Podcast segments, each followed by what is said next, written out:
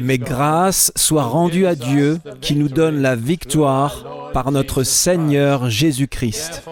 C'est pourquoi, mes frères bien-aimés, nous sommes fermes, inébranlables, travaillant de mieux en mieux à l'œuvre du Seigneur, sachant que notre travail ne sera pas vain dans le Seigneur. Amen. Je me demande si vous avez déjà été dans une situation où il vous a fallu toutes vos forces pour faire sortir ces mots de votre bouche. Nous sommes fermes, inébranlables, travaillant de mieux en mieux à l'œuvre du Seigneur.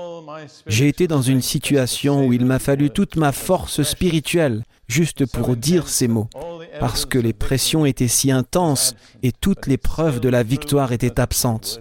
Mais c'est toujours la vérité parce que c'est la parole de Dieu. Amen. Notre thème de ce soir, comme annoncé, est comment sortir victorieux de l'épreuve. Pas seulement se faufiler au travers, pas seulement survivre, mais en sortir victorieux. Vous pourriez dire, eh bien, qu'est-ce que nous avons à traverser? Et je vais vous rappeler quelques-uns des passages que nous avons examinés ensemble, juste pour vous donner un petit aperçu de ce que nous devons traverser. Vous vous souvenez peut-être que j'ai passé beaucoup de temps dans Matthieu 24 et au verset 28, nous avions cette parole. Tout cela ne sera que le commencement des douleurs ou des douleurs de l'enfantement. Puis les versets suivants disent ceci, Alors on vous livrera au tourment ou à la tribulation, et l'on vous fera mourir, et vous serez haïs de toutes les nations à cause de mon nom. Et quand je lis cela à des chrétiens, je demande toujours, Qui est vous? Vous souvenez-vous de la réponse? Vous, c'est nous, c'est juste. Et ensuite, plusieurs seront offensés ou succomberont, et ils se trahiront, se haïront les uns les autres. Plusieurs faux prophètes s'élèveront, et ils séduiront beaucoup de gens. Et parce que l'iniquité se sera accrue, l'amour du plus grand nombre se refroidira. C'est ce que nous allons traverser, vous comprenez? Ce n'est pas rien de sortir victorieux de cette épreuve. Et puis dans 2 Timothée chapitre 3, j'ai lu quelques versets. Sache que dans les derniers jours, il y aura des temps difficiles ou des temps féroces. Nous allons traverser des temps féroces. Les hommes seront idolâtres d'eux-mêmes, aimant l'argent, vantards, orgueilleux, blasphémateurs, désobéissant à leurs parents, ingrats, profanes, sans cœur, ne pardonnant pas, calomniateurs, sans maîtrise de soi, brutaux, méprisant le bien, traîtres, entêtés, hautains, aimant le plaisir plus que Dieu, ayant une apparence de piété mais reniant sa puissance. Voilà ce par quoi nous allons devoir passer. Et puis un autre passage que je n'ai pas lu, mais que je vais lire maintenant, se trouve dans Romains chapitre 8, deux versets seulement, 36 et 37, selon qu'il est écrit, c'est à cause de toi qu'on nous met à mort tout le jour, qu'on nous regarde comme des brebis destinées à la boucherie. Et le verset suivant dit, Mais dans toutes ces choses, nous sommes plus que vainqueurs par celui qui nous a aimés. Il faut donc être capable de dire le positif comme le négatif. On nous met à mort tout le jour. On nous regarde comme des brebis destinées à la boucherie. C'est nous, les croyants, mais en toutes ces choses, nous sommes plus que vainqueurs par celui qui nous a aimés. J'ai demandé un jour au Seigneur ce que c'était que d'être plus que vainqueur. J'ai senti que la réponse qu'il m'a donnée était la suivante. Quand tu entres dans une épreuve et que tu en sors avec plus que ce que tu avais quand tu y es entré, c'est être plus qu'un conquérant. Non seulement vous en sortez victorieux, mais aussi avec un butin. Et je crois que c'est la disposition et la norme de Dieu pour nous. Maintenant, comment pouvons-nous entrer dans cette vie de victoire, d'accomplissement? Je veux lire 1 Jean 2, versets 15 à 17. N'aimez point le monde, ni les choses qui sont dans le monde. Si quelqu'un aime le monde, l'amour du Père n'est point en lui. Vous voyez, il y a deux choses qui s'excluent mutuellement.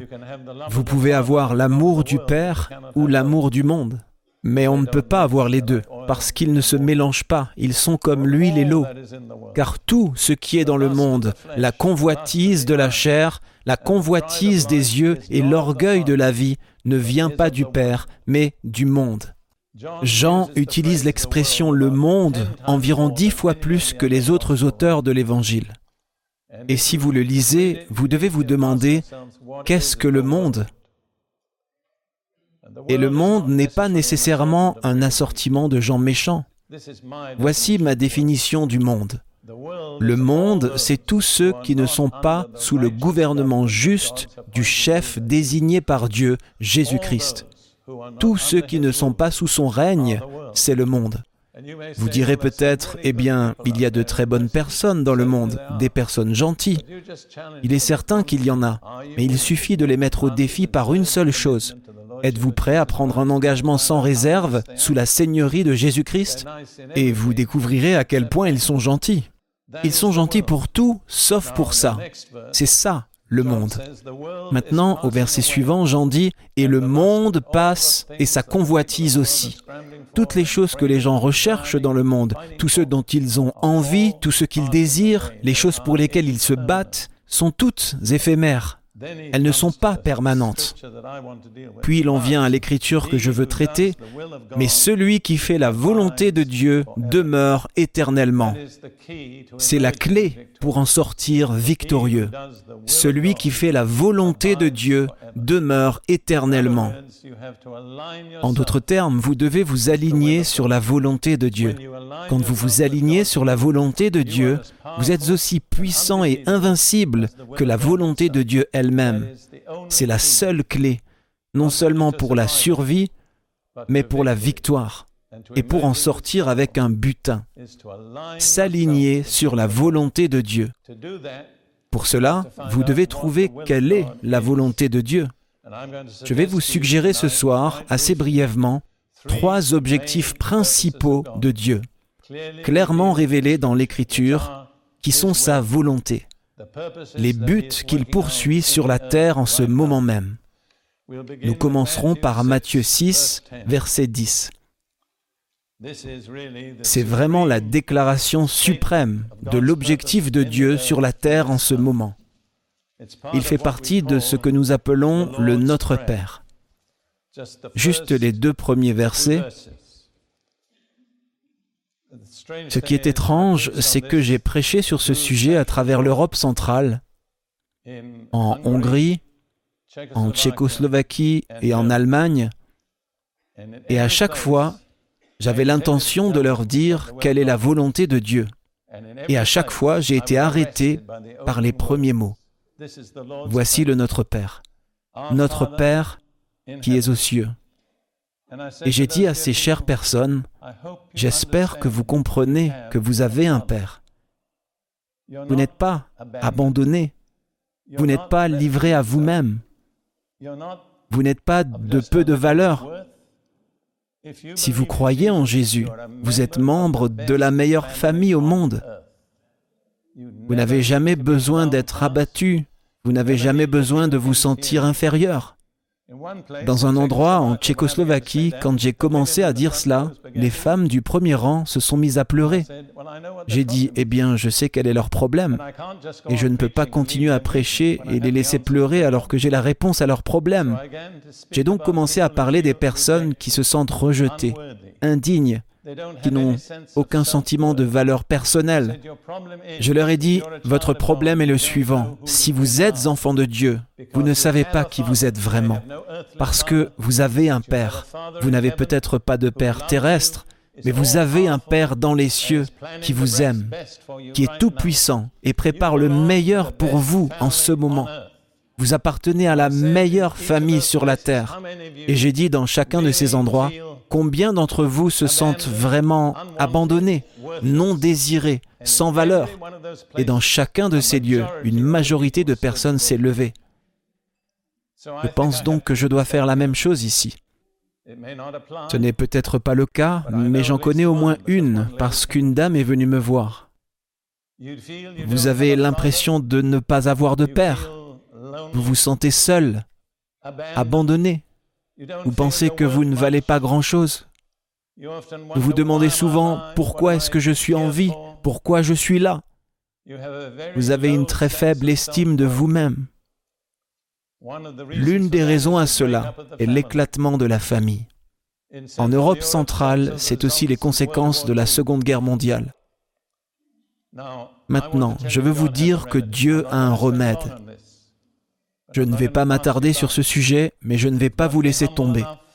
Vous devez être suffisamment humble pour pointer votre besoin réel ce soir. Si vous êtes dans cette catégorie, vous pouvez être chrétien, vous pouvez être né de nouveau, vous pouvez parler en langue, mais vous n'avez aucun sens de votre valeur personnelle. Vous vous demandez ce que vous faites ici. Vous vous sentez comme un morceau de flotteur à la dérive sur l'eau.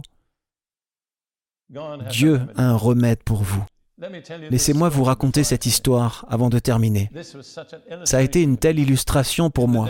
À l'époque où il y avait encore un camp chrétien de Tennessee, Géorgie, et certains d'entre vous se souviendront probablement de cette époque, un ou deux d'entre vous, j'étais là pour parler et je marchais vers l'auditorium et je risquais d'être en retard.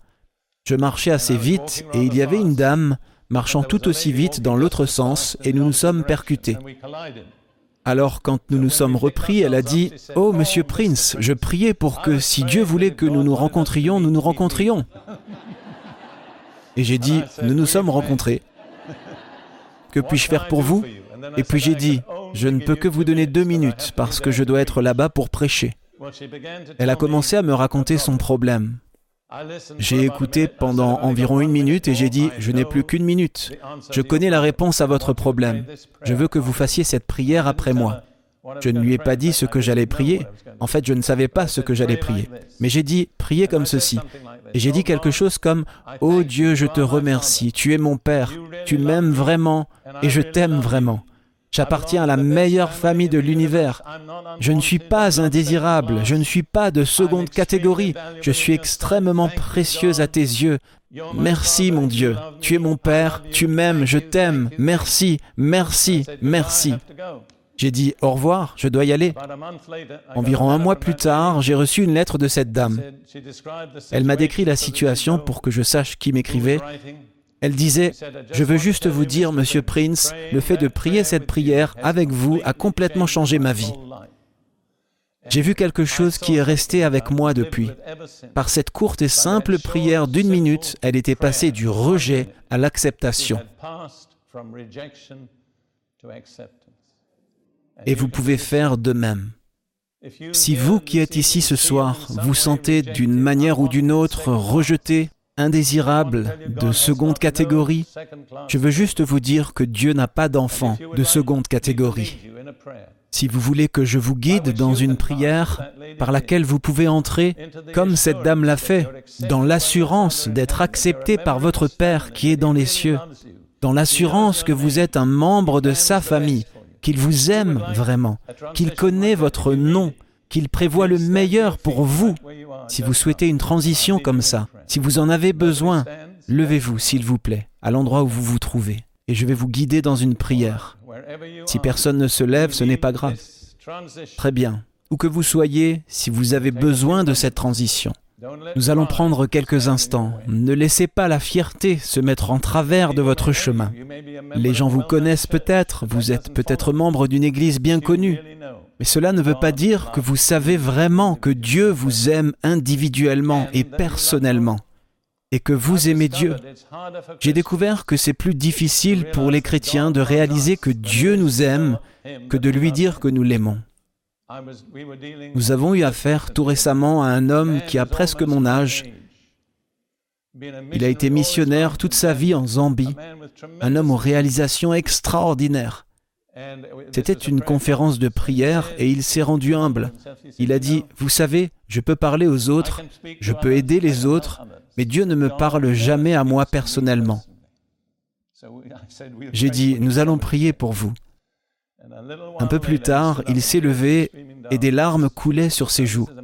Il s'agit d'un homme de plus de 70 ans. Il a été chrétien toute sa vie. Et il m'a dit, Dieu vient de me parler. Et il m'a dit, je t'aime. Il a dû vivre tout ce temps pour connaître individuellement et personnellement que Dieu l'aimait. Alors, ceux d'entre vous qui sont debout, je veux vous le dire, Dieu vous aime individuellement et personnellement. Vous n'êtes pas de seconde catégorie. Vous n'êtes pas indésirable. Vous n'êtes pas sans valeur. Vous avez plus de valeur pour Dieu que toutes les choses qu'il a créées dans l'univers parce que vous êtes en Jésus-Christ. Je n'ai pas prévu de prière, mais priez juste ceci après moi, et je ferai confiance au Seigneur. Dites-le à voix haute, vous n'avez pas besoin de crier, mais dites-le assez fort pour vous entendre le dire. Dites, Ô oh Dieu, je veux te remercier. Tu es mon Père. Je suis ton enfant. Tu m'appartiens. Et je t'appartiens.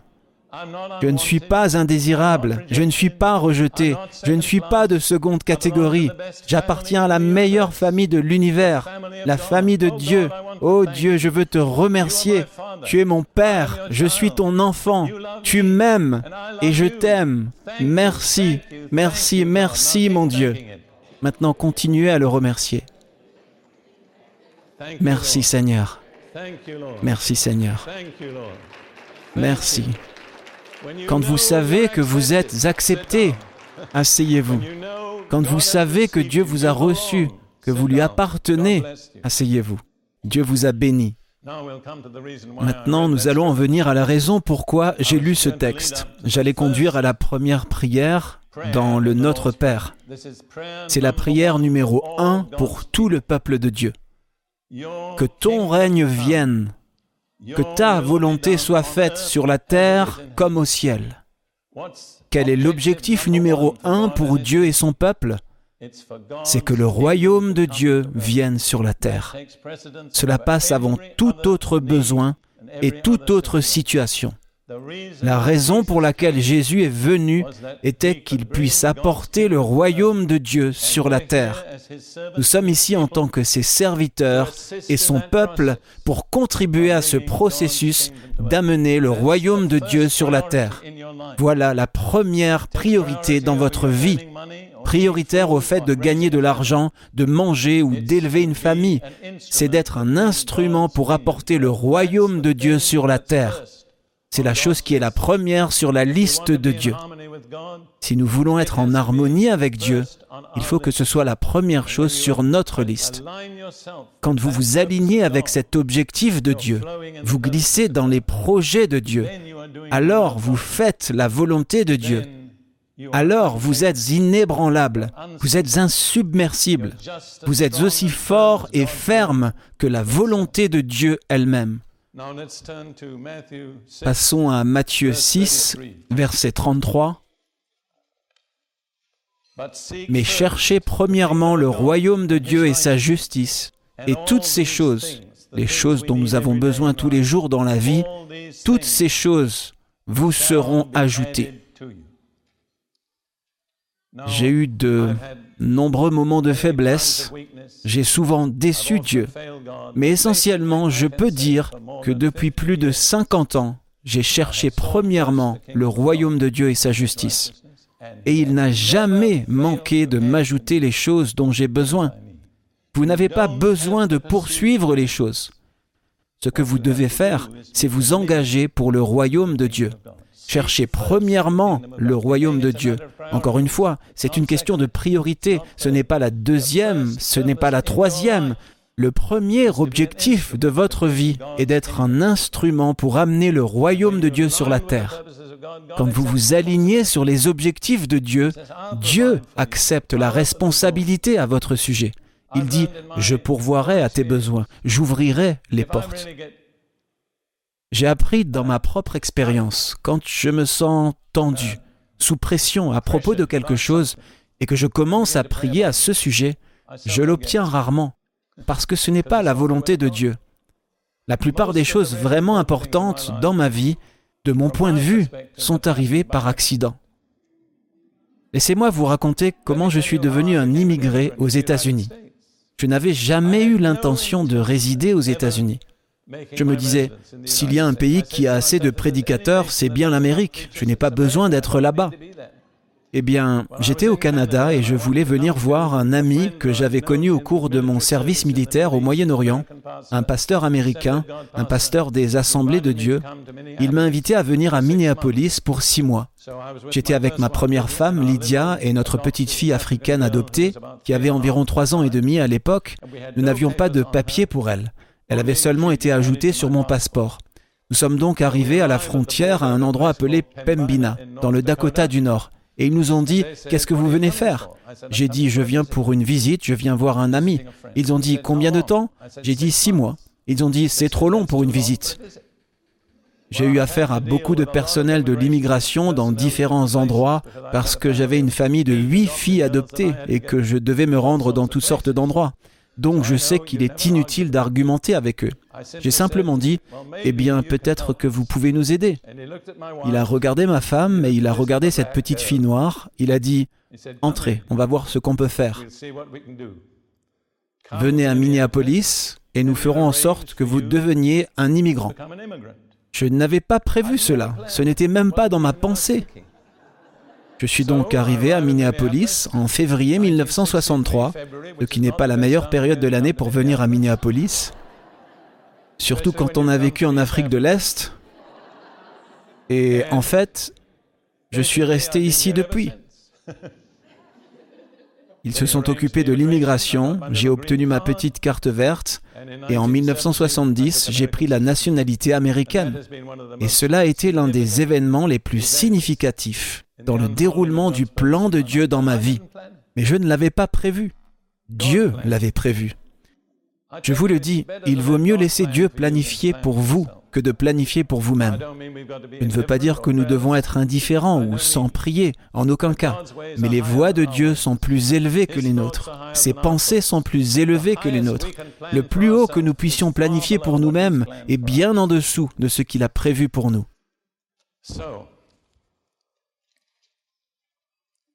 Examinons maintenant plus en détail comment vous pouvez vous aligner avec le plan de Dieu. Je veux vous donner trois engagements successifs que vous devez prendre. Tout d'abord, comme je l'ai déjà dit, vous devez vous engager pour le royaume de Dieu. Matthieu 6, verset 33, cherchez premièrement le royaume de Dieu et sa justice.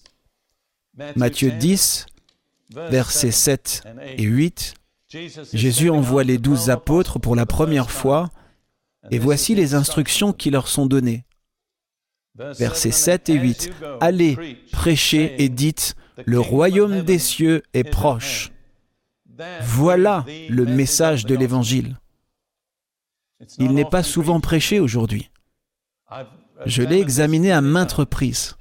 Pour autant que je sache, les apôtres n'ont jamais organisé un service de guérison. Ils n'ont jamais organisé un service pour que les gens attendent le baptême. Ils disaient simplement, le royaume des cieux est proche. Vous pouvez y entrer si vous le souhaitez, si vous remplissez les conditions. Je ne veux pas dire que c'est mal de prier pour la guérison. J'ai organisé de nombreux services de guérison. Mais je réalise que ce n'était pas l'approche des apôtres. L'approche était, il y a un royaume. Si vous remplissez les conditions, vous pouvez y entrer. Si vous ne remplissez pas les conditions, vous êtes exclu. Et puis dans Matthieu 24, verset 14, et je suppose que certains d'entre vous savent ce que cela dit maintenant, cet évangile du royaume sera proclamé dans le monde entier. Pas cet évangile de se faire pardonner ses péchés, ou d'être guéri, ou de parler en langue, mais cet évangile du royaume. Le message n'a jamais changé. Il a commencé ainsi et c'est ainsi qu'il se clôturera. C'est le message d'un royaume et d'un roi. J'aimerais illustrer cela par la réaction d'un groupe de personnes vers qui les apôtres sont allés dans la ville de Thessalonique. Et comme d'habitude, quand Paul s'est présenté, il y a eu une émeute. Je veux dire, il obtenait soit une émeute, soit un réveil, ou les deux. J'étais avec un groupe de missionnaires en Afrique de l'Est juste avant d'aller au Canada et aux États-Unis. Ce sont de chers frères et ils parlaient d'ouvrir une église dans une nouvelle région. L'un d'eux a dit, Rendons-les furieux ou rendons-les joyeux, mais qu'ils sachent que nous sommes là. C'est mon sentiment. La pire des choses, c'est d'être ignoré. Donc Paul et Silas sont arrivés à Thessalonique et il y a eu une émeute. Les gens voulaient s'emparer de Paul, mais les assistants de Paul avaient appris à l'éloigner. Il n'était donc pas là.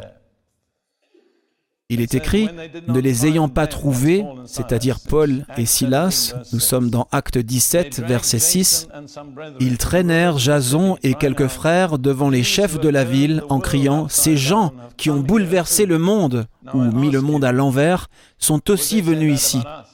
Maintenant, je vous le demande, est-ce qu'ils diraient ça de nous? Avons-nous mis le monde à l'envers? Avons-nous bouleversé les choses? Nous sommes vraiment parfois trop polis trop prudent. Nous préférons presque n'importe quoi plutôt que de contrarier les gens. Nous maintenons le statu quo, sans se soucier du fait que le statu quo est le statu quo du diable. Et puis cet homme a dit, Ces gens qui ont bouleversé le monde sont aussi venus ici. Et Jason, qui était l'un des nouveaux croyants, les a reçus. Ils agissent tous contre les édits de César en disant qu'il y a un autre roi, Jésus. On apprend beaucoup de l'opposition. C'est ainsi que cet homme avait compris leur message. Il n'a pas parlé du pardon des péchés ou de la guérison. Il a dit, ces gens présentent un autre roi. Pourquoi? Parce qu'ils proclamaient le royaume. Et c'est là ce qui a contrarié les autorités locales. C'est contraire au règne de César. J'ai entendu un jour un frère qui avait été un croyant derrière le rideau de fer, quand il y avait encore le rideau de fer, et il a dit, Vous pouvez dire aux gens, Jésus vous aime, et personne ne se fâche. Mais si vous dites, Jésus est roi, ils vous mettront en prison. Vous voyez, nous ne déclarons pas vraiment l'essence du message. Il y a un autre roi. C'est cela, l'évangile du royaume. Il y a un royaume qui vient, et vous pouvez y entrer ou vous pouvez en être exclu. Mais vous ne pouvez pas l'empêcher d'arriver. C'est un message puissant. Ça ne vous rend pas toujours populaire. Quand ils proclamaient ce message, il se passait toutes sortes de choses. Les malades étaient guéris, les démons étaient chassés, mais ils n'ont jamais, je pense que vous pouvez le vérifier par vous-même, ils n'ont jamais tenu de réunion spécifiquement dans ce but. Il n'avait qu'un seul message, l'évangile, la bonne nouvelle du royaume. Je crois que c'est ce sur quoi nous devons nous aligner. Nous sommes ici pour faire partie de la force de travail qui apportera le royaume de Jésus-Christ. Je suis complètement pessimiste sur les solutions humaines et humanistes aux problèmes du monde. Je ne crois pas que l'homme ait en lui-même la solution à ses problèmes. Je ne crois pas que les problèmes de la guerre, de la maladie ou de la pauvreté puissent être résolus par des plans humains. Si c'était tout ce que je croyais, je serais un pessimiste. Mais je ne le suis pas, car je crois qu'il y a un autre royaume qui vient. Il n'est pas loin. Un roi vient qui régnera dans la justice. Et quand il y aura la justice, il y aura la paix. Si vous étudiez l'enseignement de la Bible sur la paix, vous ne trouverez jamais de promesse de paix en dehors de la justice, de la droiture. C'est pourquoi tout le processus de paix au Moyen-Orient est une farce, parce qu'ils essaient d'apporter la paix, mais ils n'essaient pas d'établir la justice. La Bible dit, Il n'y a pas de paix pour les méchants, dit mon Dieu. C'est donc la première chose que vous avez à faire, vous aligner avec l'objectif de Dieu. proclamer et participer à faire venir le royaume de Dieu. Deuxièmement, et ceci est très étroitement lié, tout en découle, vous devez vous engager dans l'ordre final de Jésus à son Église, qui est donné dans Matthieu 28, versets 19 et 20. J'ai rejoint l'armée britannique, non par choix mais par contrainte, le 12 septembre 1940. Il se trouve que je me souviens de cette date parce que c'était l'anniversaire de ma mère. La première chose que le sergent nous a dite, l'une des choses qu'il nous a dites, c'est Ne faites pas ce que je fais, faites ce que je dis. Il avait de bonnes raisons de dire cela. Dans le royaume de Dieu, on ne peut pas dire ça. Nous devons dire Faites comme moi. Nous ne pouvons pas donner aux gens des instructions que nous ne suivons pas nous-mêmes. Quoi qu'il en soit, deux autres choses qu'ils m'ont enseignées sont les suivantes. Qu'une fois qu'un ordre est donné, il est appliqué jusqu'à ce qu'il soit annulé par quelqu'un en position d'autorité. Deuxièmement, l'ignorance des ordres n'est pas une excuse pour y désobéir. Et cela est vrai dans l'armée de Dieu. Je souris quand le peuple de Dieu parle d'être une armée, parce qu'ils sont si loin d'être une armée. Laissez-moi vous dire une chose. Quand j'ai rejoint l'armée britannique au temps du roi George VI, je n'ai jamais reçu de petit certificat signé par le roi disant ⁇ Je vous garantis que vous n'aurez pas à perdre la vie ⁇ Aucun soldat n'a jamais rejoint une armée sur cette base. Aucun soldat n'a le droit de rejoindre l'armée de Jésus sur cette base. Cela peut vous coûter la vie. Ne parlez pas d'être un soldat si votre motivation est la préservation de soi. Lisons les paroles de Jésus, Matthieu 28, versets 18 à 20. Tout pouvoir ou toute autorité m'a été donné dans le ciel et sur la terre. Il est important de savoir qui a toute autorité. Pas une certaine autorité, mais toute autorité. Elle est confiée à une seule personne et son nom est Jésus. Donc, ceci étant dit, ayant réglé une fois pour toutes la question de l'autorité, Jésus dit, Allez donc et faites de toutes les nations des disciples, les baptisant au nom du Père, du Fils et du Saint-Esprit, et enseignez-leur à observer tout ce que je vous ai prescrit. Et voici, je suis avec vous tous les jours jusqu'à la fin du monde. Il a dit, allez et faites des disciples de combien de nations? Toutes les nations. En êtes-vous sûr? L'avons-nous fait? En aucun cas. 19 siècles ont passé et nous sommes encore loin du compte. Ensuite, je voudrais vous faire remarquer qu'il n'a pas dit faites des membres d'Église. Il a dit faites des disciples. L'un des plus grands problèmes que nous avons dans l'Église, ce sont les membres qui sont membres mais pas des disciples, parce que par leur vie, ils contredisent le message que nous donnons. Si vous n'avez jamais commencé une œuvre pour le Seigneur et que vous vous sentez poussé à le faire, commencez par des disciples, ne commencez pas par des membres. Si vous faites des disciples, tôt ou tard, les membres suivront. Mais ils ne sont pas en premier. Je le pense vraiment. Je pense que le plus grand problème de l'Église en Amérique est que nous avons fait des membres qui ne sont pas des disciples. On me dit que telle Église a tant de milliers de membres. Je dis, c'est merveilleux. Combien d'entre eux sont des disciples? Un disciple est quelqu'un qui est soumis à la discipline. Le disciple est celui qui a déposé sa vie. Jésus a dit, si un homme n'abandonne pas tout ce qu'il a, il ne peut être mon disciple. Ce n'est pas c'est difficile, mais certains réussissent. C'est impossible. C'est ce qu'il nous est dit que nous devons faire. Vous voyez, notre problème, c'est la désobéissance. Nous n'avons pas suivi les ordres du commandant. Puis il est dit, les baptisant au nom du Père, du Fils et du Saint-Esprit. Comprenez que correctement pratiqué, le baptême d'eau est un engagement à devenir disciple. Si les gens ne sont pas disposés à être disciples et à se soumettre à la discipline et à déposer leur vie, ils ne devraient pas être baptisés. Parce qu'ils vont être enterrés et puis ils vont être ressuscités. Le baptême d'eau est aussi important dans le Nouveau Testament que le baptême du Saint-Esprit. C'est un pas décisif et c'est urgent. Jésus a dit, Allez dans le monde entier et prêchez l'Évangile à toute créature, pas seulement à toutes les nations, à toute créature. Celui qui aura cru et qui aura été baptisé sera sauvé.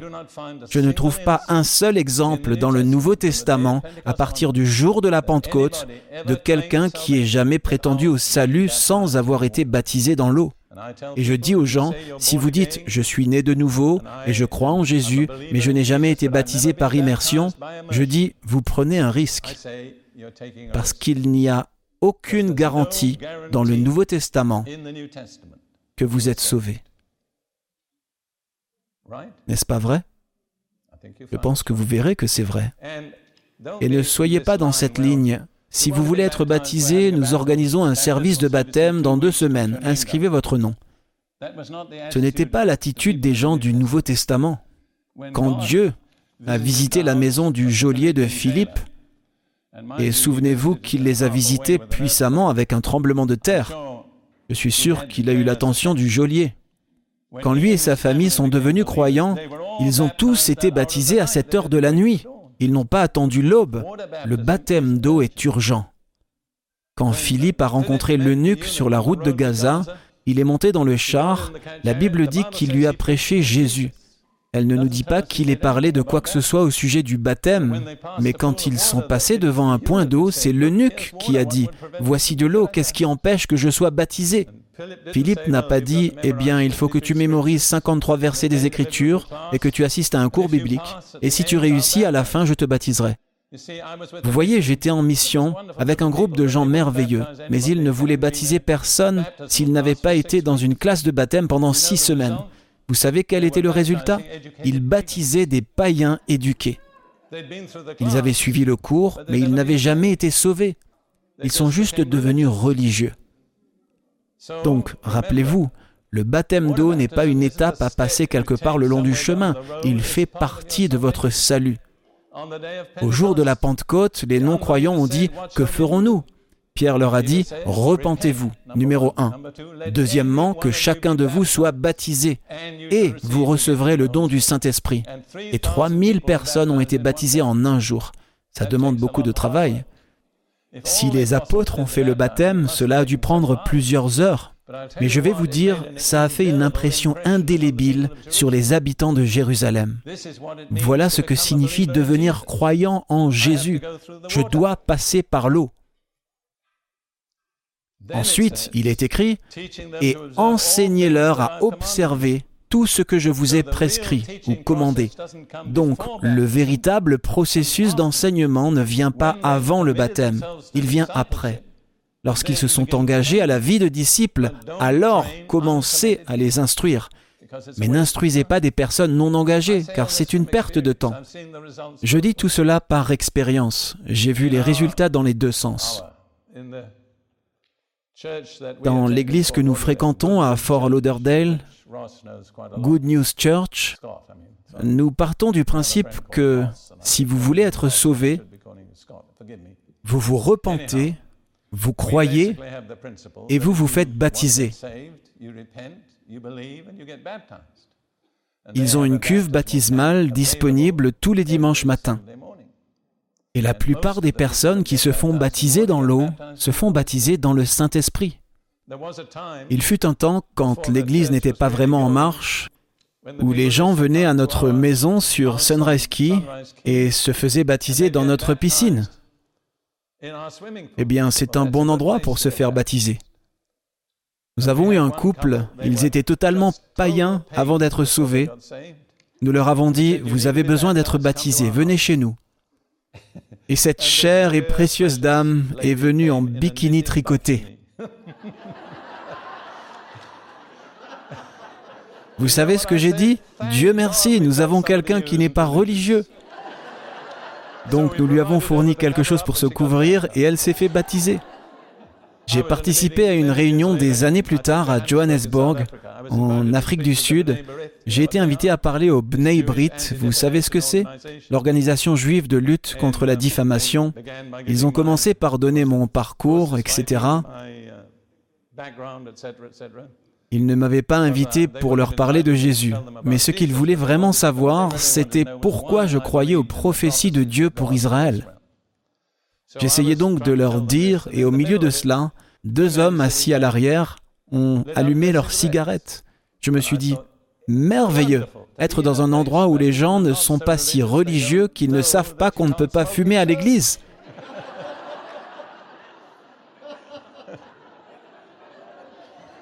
Je vais vous dire ce qui s'est passé à la fin. Le leader de cette réunion était un sabra, c'est-à-dire qu'il était israélien ou juif né en Israël mais il était parti à Johannesburg pour diriger cette organisation. Il n'avait aucun langage religieux. Mais à la fin, il a dit, pendant que Dr. Prince parlait, il y avait quelque chose de très intéressant ici. C'était un peu chaud, c'était un peu réconfortant. De quoi parlait-il Du consolateur. Oh, quel privilège de parler à des gens qui n'ont pas tout le langage religieux. J'aimerais que nous le fassions beaucoup plus souvent. Mon problème, c'est que je ne rencontre presque jamais des non-convertis. Je veux dire, je vois que c'est le plan de Dieu pour ma vie. Mais je me souviens du bon vieux temps quand j'étais dans l'armée britannique et tous les gens qui m'entouraient étaient des non-convertis.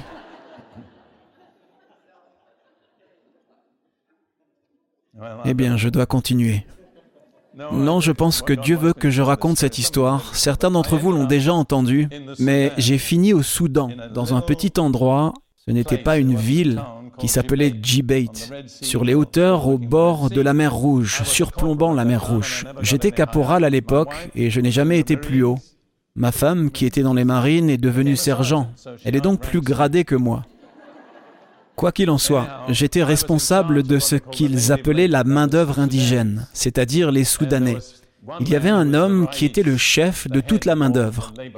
Mon travail consistait à communiquer avec lui. Je devais veiller à ce que ces hommes fassent des bonnes choses. Il était le seul à parler anglais et il parlait un anglais qu'il avait appris des soldats britanniques, ce qui n'est pas exactement la langue de King James. Mais il était très intelligent, très brillant. Pendant un certain temps, nous nous rencontrions et nous parlions du travail. Et puis, d'une manière ou d'une autre, j'ai découvert qu'il croyait au diable. J'ai dit, eh bien, vous savez, moi aussi je crois au diable. Ça a été notre point de contact. Nous croyons tous les deux au diable. Un peu plus tard, il est entré dans mon magasin où je le rencontrais et il était en retard. Il m'a dit, je suis désolé, mais j'ai dû aller à la clinique, je suis malade. Eh bien, je n'avais jamais prié pour quelqu'un dans ma vie, mais je savais que c'était dans la Bible, alors j'ai dit, Vous voulez que je prie pour vous? Il m'a répondu oui, ce qui m'a fait peur. Je lui ai dit, Je vais prier au nom de Jésus. Il a dit, C'est bon. Il était musulman. Donc en le traitant comme une bombe que je désamorçais, j'ai posé mes mains sur lui et j'ai prié au nom de Jésus. Une semaine plus tard, il est revenu et m'a dit, Je vais très bien. Et eh bien après cela, j'ai eu son attention. Alors j'ai commencé à lui dire que je croyais en Jésus et que je lisais la Bible. Puis une autre chose s'est produite. J'étais dans ma caserne et j'ai été piqué par un frelon soudanais. Eh bien, je vous le dis, les frelons soudanais sont dans une classe à part. C'est la chose la plus atroce que j'ai jamais ressentie. J'ai sauté de mon lit avec une terrible douleur et je me suis dit, Jésus a dit qu'on pourra marcher sur des serpents et des scorpions et qu'ils ne nous feront pas de mal. J'ai dit, eh bien, ça doit inclure les frelons. J'ai donc marché de long en large pendant une dizaine de minutes, louant le Seigneur avec cette douleur à la cheville, mais elle n'a jamais gonflé. Le lendemain matin, j'ai rencontré mon ami Ali et je lui ai dit, tu sais, j'ai été piqué par un frelon hier soir. Il a dit, tu as été piqué par un frelon Où ça? Alors j'ai baissé ma chaussette et je lui ai montré. Il m'a emmené jusqu'à la porte du magasin et il m'a montré un homme avançant en boitant à travers la cour avec un genou en l'air. Il a dit, tu sais ce qui est arrivé à cet homme? Il a été piqué par un frelon au genou. Il a dit, pourquoi ça ne t'est pas arrivé? J'ai dit, j'ai prié au nom de Jésus. Eh bien, à partir de là, j'ai eu son attention. J'ai donc commencé à lui lire depuis la version King James en le traduisant en anglais militaire, ce qui demande une certaine dose d'ingéniosité. Puis il a dit, je veux t'apprendre à monter sur un chameau. Nous étions vraiment de bons amis à ce moment-là. Alors j'ai dit, d'accord. Eh bien, j'ai découvert une particularité à propos des chameaux. Il n'y a aucune partie d'un chameau qui soit constamment à niveau. Si une partie monte, une autre descend. Mais j'ai appris, j'ai maîtrisé un chameau. Et je sais que certains d'entre vous ont probablement été en Égypte et ont monté ces créatures apprivoisées qu'ils ont au sphinx. Ce n'est même pas comparable à un chameau soudanais. Alors, nous avons décidé de faire un petit pique-nique. Et j'avais accès au magasin, donc j'ai pu avoir quelques trucs à manger. Nous sommes partis sur nos chameaux, nous avons parcouru une certaine distance, et nous nous sommes assis au pied d'une petite colline. Il y avait un ruisseau d'eau saumâtre qui descendait de la colline. Il m'a dit, Nous les Soudanais, nous buvons cette eau, mais vous les Blancs, vous ne la buvez pas. J'ai répondu, Je suis prêt à la boire. Il a dit, Comment est-ce possible? Eh bien, j'ai dit, il n'y a pas d'autre eau, et la Bible dit que si je bois quelque chose de mortel au nom de Jésus, ça ne me fera pas de mal. Je l'ai bu et je n'ai eu aucun problème. Nous avons pris notre repas, nous sommes montés sur nos chameaux et je lui ai fait la lecture, pendant que nous étions là, de Jean 3, les premiers versets sur le fait de naître de nouveau. Cette idée lui est restée à l'esprit. Naître de nouveau, répétait-il. Qu'est-ce que ça veut dire, naître de nouveau? J'ai dit, ça veut dire que Dieu te donne un nouveau cœur. Il a éclaté de rire. C'était ridicule. Comment Dieu pouvait-il donner un nouveau cœur à quelqu'un? Mais j'ai vu qu'il était très sérieux. J'ai donc dit, écoute, voudrais-tu naître de nouveau? Il a répondu, oui. Eh bien, je ne savais pas quoi faire. Je veux dire, je n'avais pas été à l'école biblique ou à l'université de théologie. J'ai dit, écoute, tu vas dans ta petite hutte personnelle, j'irai dans ma caserne, et à 18h ce soir, quand le soleil se couche, tu prieras là-bas et je prierai dans ma caserne, et tu demandes de naître de nouveau. Je l'ai donc rencontré le lendemain matin à 10h, comme d'habitude, je l'ai regardé et je lui ai dit, Tu as prié? Il a répondu, Oui. Je lui ai dit, Tu l'as reçu?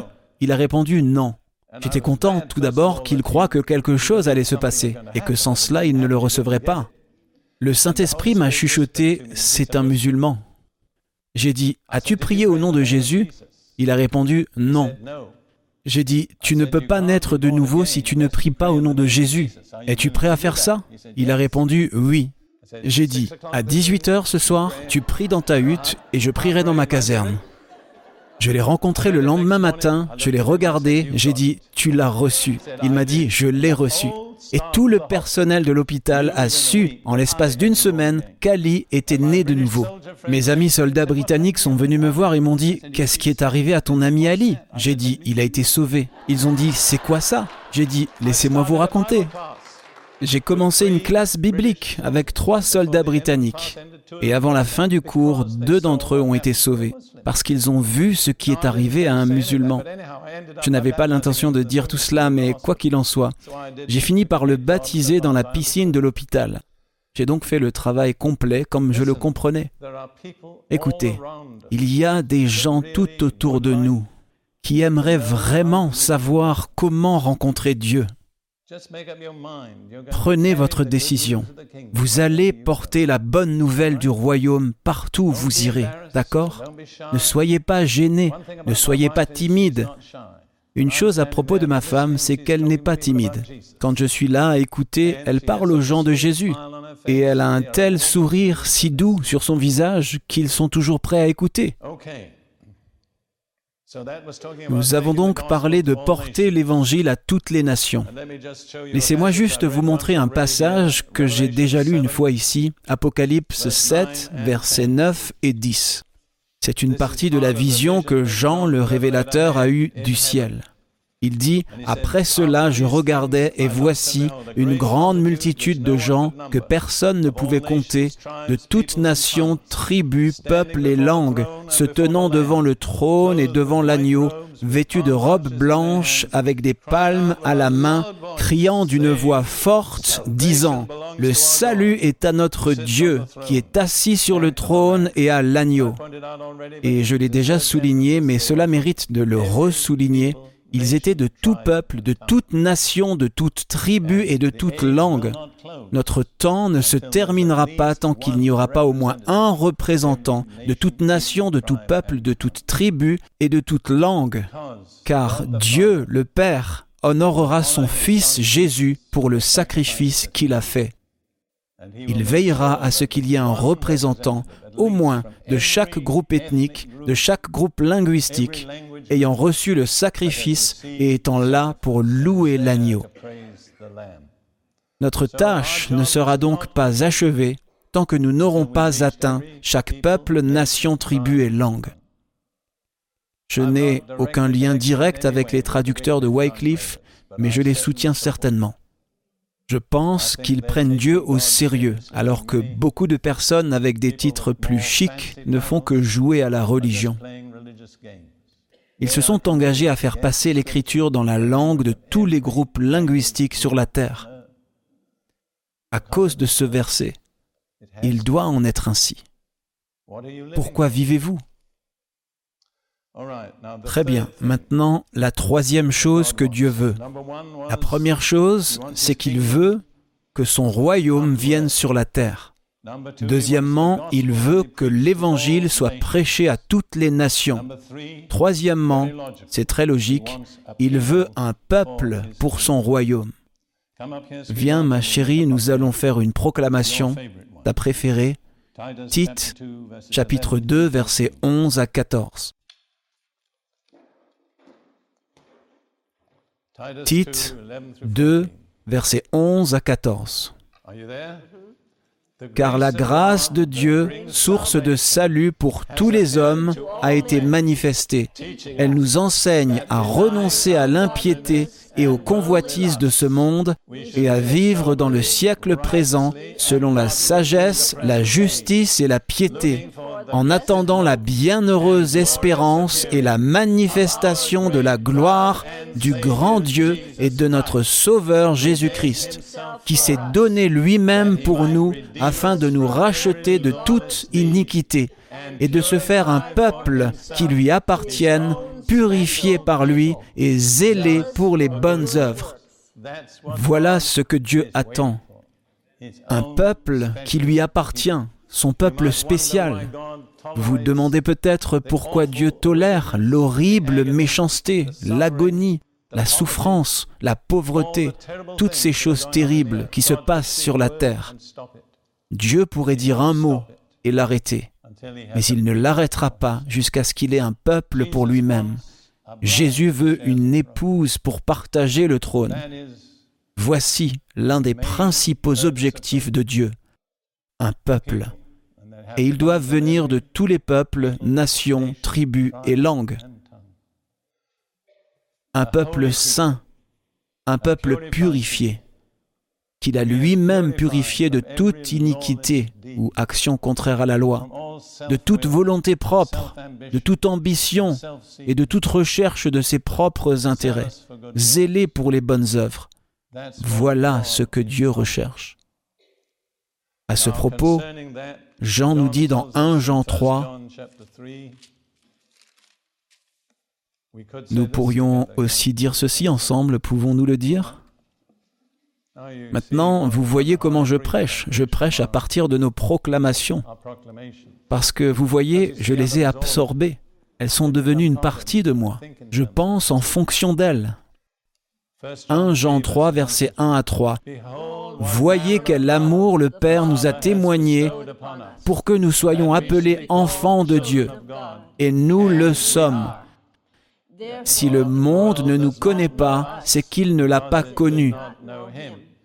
Bien-aimés, nous sommes maintenant enfants de Dieu, et ce que nous serons n'a pas encore été manifesté. Mais nous savons que, lorsque cela sera manifesté, nous serons semblables à lui, parce que nous le verrons tel qu'il est. Quiconque a cette espérance en lui se purifie, comme lui-même est pur.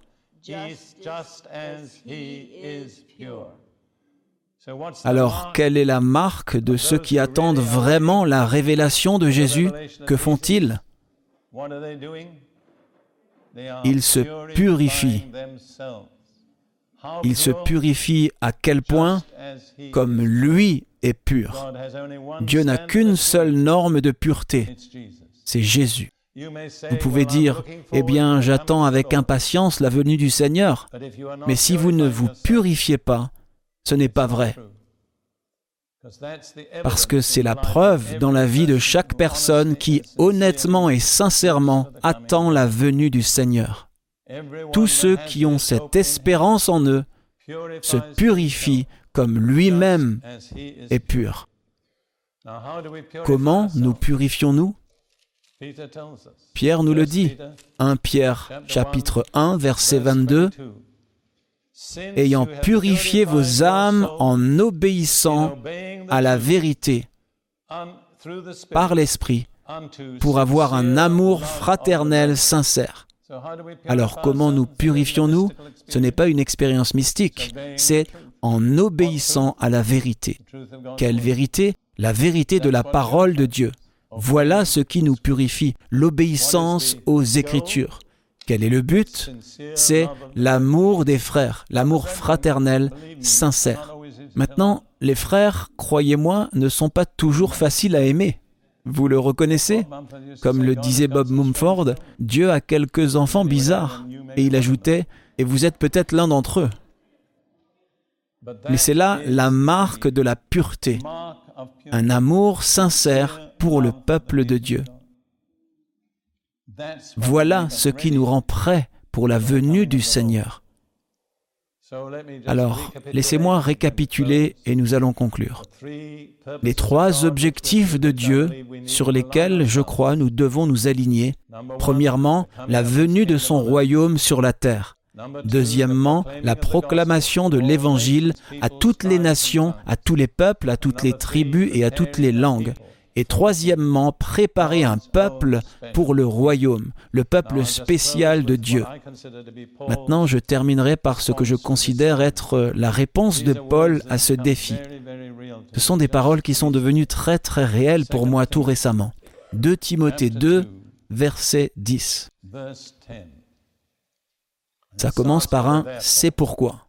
Et certains d'entre vous m'ont déjà entendu dire, quand on trouve un c'est pourquoi dans la Bible, il faut savoir pourquoi il est là. Vous pourrez lire les versets précédents et le trouver. Nous n'allons pas les lire. Il dit, C'est pourquoi je supporte tout pour l'amour des élus, ceux qui ont été choisis, afin qu'eux aussi obtiennent le salut qui est en Jésus-Christ avec la gloire éternelle. Je crois que c'est une motivation qui vous mènera à travers toutes les pressions, les épreuves, les déceptions, les persécutions. Quoi qu'il en coûte, vous devez avoir une vision. C'est là ma vision, je la tiens de Paul. Je supporte tout, quoi qu'il en coûte, pour l'amour des élus de Dieu, afin qu'ils obtiennent eux aussi le salut qui est en Jésus-Christ, avec la gloire éternelle. Vous voyez, j'ai une vision.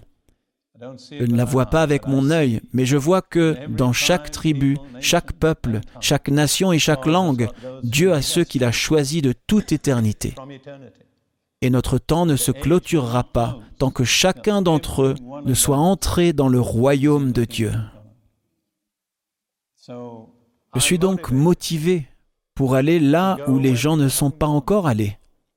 Vous savez, la devise de notre ministère est atteindre ceux qui n'ont pas été atteints et enseigner ceux qui n'ont pas été enseignés. Nous nous rendons dans des endroits étranges. Plus l'endroit est étrange, plus c'est enthousiasmant. Je vous le dis franchement, je ne suis jamais vraiment enthousiasmé à propos d'une congrégation où tous sont de la même origine. J'aime voir les gens mélanger, différentes couleurs, différentes langues, différentes coutumes. C'est là que je me sens le plus heureux. Notre église à Fort Lauderdale est maintenant une église multiethnique. Je crois qu'ils ont 22 nations différentes sur la liste des membres. Ce n'est qu'un début. C'est là que j'aime être. J'ai été élevé en tant que Britannique. Ceux de ma famille ont tous fait partie des bâtisseurs d'empires en Inde. Et bien qu'ils étaient des gens bien, ils étaient blancs et les Indiens n'étaient pas blancs. Cela faisait une différence. Je me souviens quand j'étais un garçon d'environ 12 ans, assis à la table, disant ⁇ Je ne comprends pas pourquoi nous ne pourrions pas inviter un Indien à déjeuner ⁇ Et il y a eu un silence de mort. J'avais dit ce qu'il ne fallait pas parce que j'étais la prunelle des yeux de tout le monde, parce que j'étais le fils unique. Ils ne m'ont pas fait taire, mais je me suis rendu compte qu'ils ne pensaient pas comme je pensais à l'âge de 12 ans. Et c'est ainsi que je pense depuis.